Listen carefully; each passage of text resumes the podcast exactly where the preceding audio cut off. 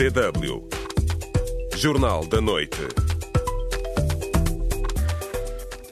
Boa noite. Em Moçambique, Venâncio Mondelane acusa o Suf Mohamed de violar estatutos da Renamo e de restringir liberdades dentro do maior partido da oposição em ano eleitoral. Uma vez que a data do Congresso não foi marcada, estamos perante uma situação de uma grave irregularidade estatutária. No Partido no Poder, o debate sobre a escolha do candidato presidencial centra-se nos critérios de seleção dos pré-candidatos. Entendo que o candidato deve ser encontrado na base de critérios de competência, de mérito, de idoneidade. Completa amanhã dois anos desde que começou a invasão russa da Ucrânia, mas será que a Rússia está a ganhar a guerra? Putin não conseguiu alcançar nenhum dos seus objetivos, que era desmilitarizar a Ucrânia, desnazificar, impedir o alargamento da NATO, etc. Na edição deste jornal está o Nuno de Noronha e cá estou eu, Brian Madarame, na apresentação. Boa noite e sejam muito bem-vindos. A liderança do Suf Mohamed está a ser contestada na justiça por Venâncio Mondelane. Nas primeiras horas do dia desta sexta-feira, o candidato da Renamo para Maputo, nas últimas eleições autárquicas, Venâncio Mondelane, anunciou que entrou com uma providência cautelar no Tribunal Judicial da capital moçambicana contra o presidente do partido, Suf Mohamed, devido à não marcação da data do Congresso. Mondelane acusa o líder do partido de violar os estatutos da Renamo ao não marcar a data para a realização do Congresso Ordinário do partido sem nenhuma justificação. Daí que recorreu à Justiça moçambicana. Submeti aqui uma providência cautelar para que os órgãos de justiça notifiquem o presidente do partido Renamo para cumprir os estatutos do partido na íntegra. Isto é, a ter, a ser obrigado a marcar a data do Congresso. Sobretudo porque até este momento não são conhecidas razões objetivas para não, o não cumprimento de uma norma estatutária imperativa que não é negociável. Aos jornalistas, Mondelane denunciou ainda restrições de liberdades políticas dentro da Renamo e deu exemplos.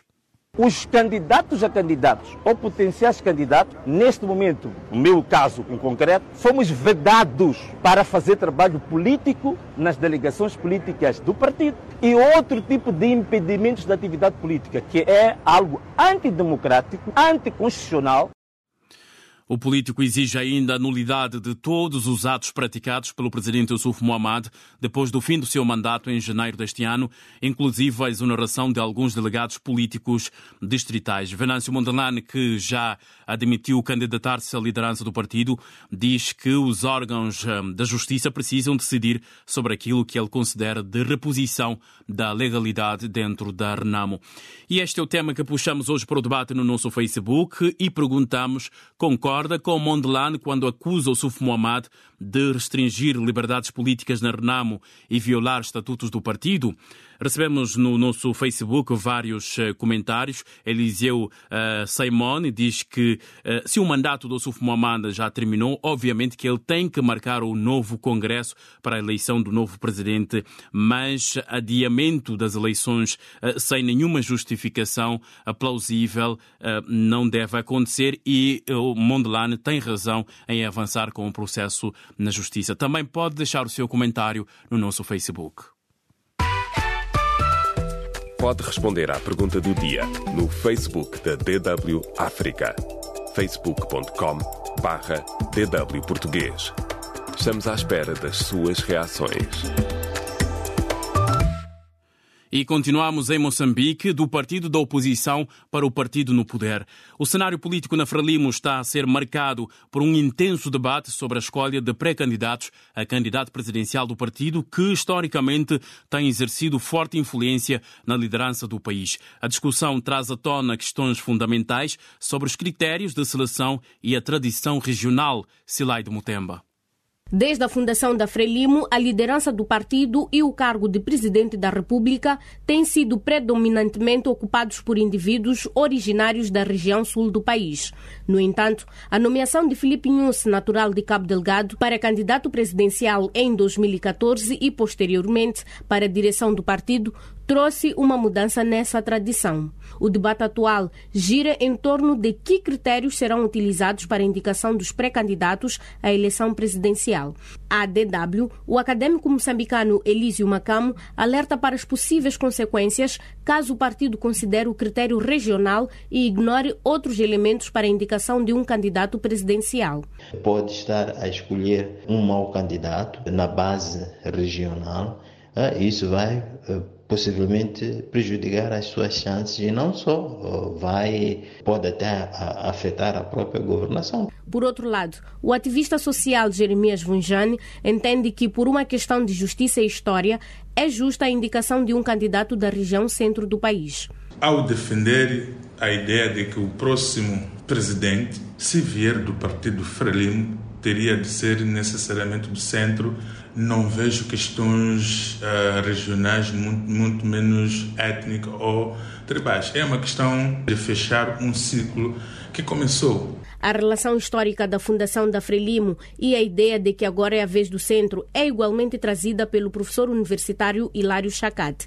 Ainda assim, Chacate refere que, acima das questões regionais, deve-se considerar as competências de liderança do candidato. Entendo que o candidato deve ser encontrado na base de critérios de competência, na base de critérios de mérito, de idoneidade, eh, de consenso eh, dentro do próprio partido, independentemente da proveniência do indivíduo. Moçambique tem as suas eleições presidenciais marcadas para outubro deste ano e, neste momento, os moçambicanos aguardam com muita expectativa a indicação do candidato da Frelimo, partido no poder desde a independência do país em 1975. De Maputo para DW, Slide Mutemba. DW Notícias. Em Angola, Abel Chivuco Vuco, coordenador do Para Já Servir Angola, manifestou-se hoje confiante na legalização do seu projeto político em 2024, salientando que há outros caminhos além do Tribunal Constitucional. O dirigente acrescentou que deram também entrada com quatro processos contra o Estado angolano devido à não viabilização do seu partido. Chivuco Vuco voltou a criticar as decisões do Tribunal Constitucional, que, segundo ele, continua a violar de forma ilegal os seus direitos de participação na vida pública de Angola. Pensavam que nós estávamos neutralizados. Eu reconheço que dirigentes do sistema, incluindo a presidente do Tribunal Constitucional, tentaram me convencer com o Abel. Por que, que não começas um outro processo? Pronto, facilita. E eu reconheço que o problema deles é a credibilidade do tribunal, porque sabem o que fizeram é ilegal. Abel Chivuco Vuco falava aos jornalistas à margem da primeira reunião da Comissão Diretiva Provisória do Para Já Servir Angola. O Tribunal Constitucional rejeitou em definitivo, em 7 de dezembro de 2020, a legalização do partido eh, por não suprir insuficiências e apresentar alegações ambíguas, remetendo nova tentativa para dali a quatro anos, num processo que se arrasta desde 2019. O governo da Guiné-Bissau já fixou o preço mínimo ao produtor da castanha de caju em 300 francos CFA, 0,46 cêntimos de euros, e 15 de março como data oficial da abertura da castanha, da campanha de castanha de caju. A campanha de 2023 foi considerada um fracasso pelas autoridades guineenses, encontrando-se ainda em Bissau 2 a 3 mil toneladas de castanha de caju remanescente. O país produz cerca de 230 mil toneladas de caju, do qual uh, depende, direto ou indiretamente, mais de 90% dos cerca de 2 milhões de habitantes.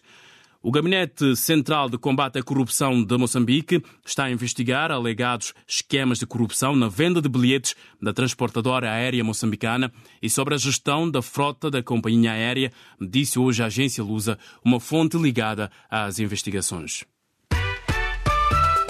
DW Deutsche Welle Completa amanhã, sábado, dia 24 de fevereiro, dois anos da invasão russa ao território ucraniano. No teatro de guerra, a Rússia parece ter conquistado algum terreno porque o Ocidente não tem cumprido com a sua promessa de apoio aos ucranianos para se defenderem da agressão russa. E segundo a Kremlin, Moscou está a conseguir dar volta às sanções contra o regime de Vladimir Putin. A DW África, o historiador José Miliazes, autor do livro Mais Breve História da Rússia, considera que Putin não conseguiu até agora nenhum dos seus objetivos traçados na Ucrânia. É isso, José Miliazes. É indiscutível que Putin teve alguns êxitos, mas ficam muito aquém se compararmos em relação aos meios que ele está a utilizar. Tendo em conta aquilo que ele diz ser as capacidades militares da Rússia, e ele tem ficado muito aquém desses meios. Ou seja, ele, é verdade, ocupou a pequena cidade de Abdiivka, mas não tem tido mais outros êxitos. Ou, ou, seja, acha que o Putin está a ganhar terreno na Ucrânia porque tem faltado apoio do Ocidente uh, à Ucrânia para se defender? Isso é outra coisa, porque se nós, por exemplo, uma coisa que temos que olhar quando é na guerra da Ucrânia é, por exemplo, para o trabalho que a Ucrânia está a fazer no Mar Negro.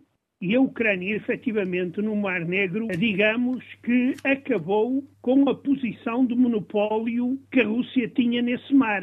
E isto aqui é muito importante. Agora, claro que Putin não conseguiu alcançar nenhum dos seus objetivos, que era desmilitarizar a Ucrânia, desnazificar, impedir o alargamento da NATO, etc. Isso aí ele não conseguiu. E isso é evidente. Agora, os ucranianos não conseguiram ainda travar as tropas de Moscou porque o Ocidente tem falhado nas suas promessas de apoiar eh, eh, a Ucrânia com armamentos. São prometidos armamento, mas eles tardam a chegar. E essa é talvez a principal causa de a Ucrânia ainda não ter conseguido resultados substantivos nesta sua guerra com a Ucrânia. Até que ponto mortes de líder do grupo Wagner, eh, Prigozhin, e também do líder opositor russo durante a guerra podem condicionar as ações da Rússia e as pretensões de Vladimir Putin? Olha, eh, quanto à morte de Prigozhin e de Navalny, aí há uma coisa. Putin não tolera uh, uh, adversários que lhe possam fazer sombra. E, e, temos eleições na Rússia para fecharmos. Qual é a sua previsão destas eleições com a morte, por exemplo, de Navalny? Navalny não iria influir nada nestas eleições. Estas eleições são desde o início uma grande farsa por isso, os resultados deverão ser os seguintes: Putin alcançará mais de 80% dos votos, tratando-se, claro está, de um resultado claramente eh, falseado e manipulado pelas autoridades russas.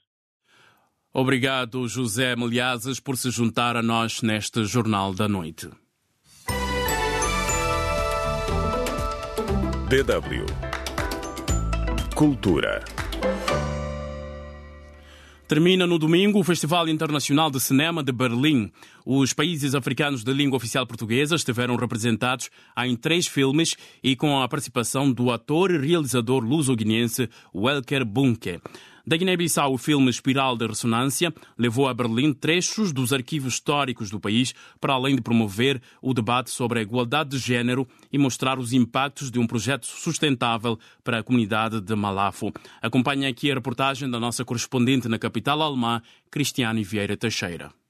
Resonance Spiral, ou Espiral de Ressonância, na tradução literal para o português, da realizadora portuguesa Filipa César e do artista transdisciplinar de origem guineense Marinho de Pina, documenta o processo de construção do prédio Abocha, com a participação ativa da comunidade de Malafo para abrigar a mediateca que guarda os arquivos históricos da Guiné-Bissau.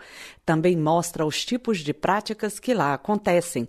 O prédio foi construído com materiais locais e métodos tradicionais e sustentáveis, explica o também arquiteto Marinho de Pina. A construção tradicional é tradicionalmente sustentável já por si, porque a forma como ela se desenvolve é enfrentando crises e encontrando soluções para essas crises, para dar respostas. Por exemplo, imagina constru construíram depois vem um, muita chuva e alagou tudo. Então dizem, vamos levantar o chão. E próxima vez a chuva já não afeta o chão. Foram replantadas cerca de 270 árvores na região. A ideia é dar algo à natureza em troca daquilo que dela se retira. Os pássaros precisam das árvores para fazerem o seu abrigo. Então temos que ter cuidado uns com os outros. Eles oferecem música e nós não vamos destruir o seu habitat. Um workshop direcionado às mulheres de Malafo foi realizado durante a época da colheita do caju. É no mato que a luta acontece, diz uma senhora da comunidade de Malafo. A cena a seguir mostra as mulheres a ouvir um áudio da ex-combatente política do Partido Africano de Independência da Guiné e Cabo Verde, Carmen Pereira, datado de 1976. Uma das dificuldades mais graves é o problema do analfabetismo, afirma Pereira num trecho. Ao final, uma das ouvintes assume a fala, conta-nos Depina. O discurso foi um gatilho e o fato de haver um espaço seguro também, onde pudesse se manifestar à vontade, ajudou imenso. Quando ela falou, abriu a caixa da Pandora. Começaram logo alguns maridos saíram de fininho. Na sequência, as mulheres de Malafo escutam a voz de Amilcar Cabral. Na gravação de 1970, ele se refere às suas companheiras de luta, recorda e explica a histórica desigualdade de gênero no país e reconhece o papel primordial da mulher como força principal da sociedade. Não queremos que as nossas filhas sejam escravas de ninguém, afirma Cabral. Mas para isso, enfatiza, é preciso lutar. Com Resonance Spiral, os realizadores divulgam os arquivos históricos, mas também abrem o debate sobre as contradições e incoerências das sociedades. O próximo passo da dupla será a criação de uma sonoterra na comunidade de Malafo. É um estúdio de som para gravação, também para escuta. Contar histórias às crianças, outros tipos de arte, recuperar canções antigas. Cristiane Vieira Teixeira, DW. DW Notícias. É uma nota a marcar a atualidade hoje. As autoridades russas ameaçaram enterrar Alexei Navalny na prisão onde morreu, a menos que a sua família concorde com um funeral à porta fechada, informou nesta sexta-feira a equipa do líder da oposição. Várias personalidades da cultura e ativistas russos apelaram às autoridades para que entregassem o corpo à sua mãe, que já chegou à colónia prisional no norte da Sibéria. A grande maioria dos candidatos para as eleições presidenciais no Senegal, bem como um coletivo de cidadãos, rejeitaram hoje o diálogo proposto pelo presidente Macky Sall para fixar a data das eleições e tentar resolver uma crise profunda no país. DW Mundial de Futebol. No desporto, digo-lhe que neste momento decorre o jogo que abre a 23ª jornada da Bundesliga. Bayer Leverkusen 1, Mainz 1. Amanhã tem um grande jogo aqui na sua DW África com relatos de António Deus e comentários de Brahima Darame. Eu estarei nos comentários. Jogo fundamental nas contas pelo título e lugares de acesso à Liga dos Campeões. Não é isso, António? Boa noite. Boa noite, Brahma, e a todos os nossos ouvintes da DW África. É verdade, amanhã temos um clássico na 23ª jornada da Bundesliga. Bayern Munique recebe o RB Leipzig. Os bávaros estão a 8 pontos do líder Leverkusen, que joga esta noite, e já anunciaram a saída de Thomas Tuchel no final da época e não podem perder mais pontos na luta pelo título.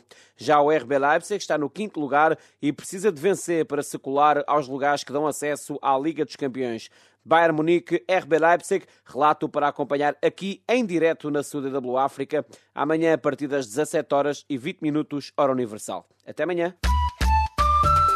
DW Espaço do Ouvinte. espaço de ouvinte de hoje, perguntamos um, sobre a crise no seio do partido, principal partido da oposição de Moçambique, ou, seja, Renamo. Hoje, um, Mondelane entrou com uma ação na Justiça pedindo que uh, Ossuf Mohamed cumpra com os estatutos do partido. Recebemos aqui vários comentários dos nossos internautas no nosso Facebook. Um, Edson uh, Mané diz que parece que Ossuf Mohamed está a abusar do cargo. A todos os internautas que participaram, muito obrigado. Já sabem, notícias estão em constante atualização em dw.com.br português, também no nosso Facebook.